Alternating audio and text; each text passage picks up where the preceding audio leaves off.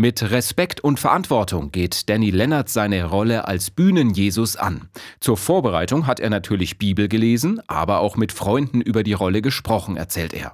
Besonders herausfordernd sind für ihn nicht etwa die Folter- oder Kreuzigungsszenen, sondern die Geschichte im Garten Gethsemane, als Jesus in Todesangst Gott um Hilfe anfleht. Das ist ein privates, intimes Gespräch, wo du wahrscheinlich dich komplett nur öffnest, wenn du zu zweit oder alleine nur sprichst. Und das musst du jetzt vor den Zuschauern machen. Und das ist anstrengend. Mein Vater, bitte nimm diesen Becher fort von mir, damit ich ihn nicht trinken muss.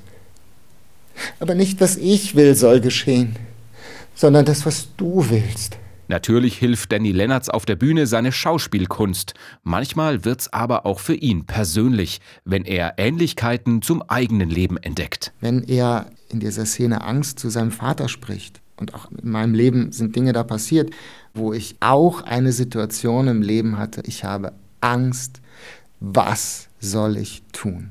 Da gab es Gespräche mit Freunden, aber auch mit Gott. Und es war eigentlich sehr ähnlich. Dieser Jesus, den Danny Lennartz auf der Bühne spielt, hat auch mit seinem persönlichen Leben zu tun, ist der Schauspieler überzeugt.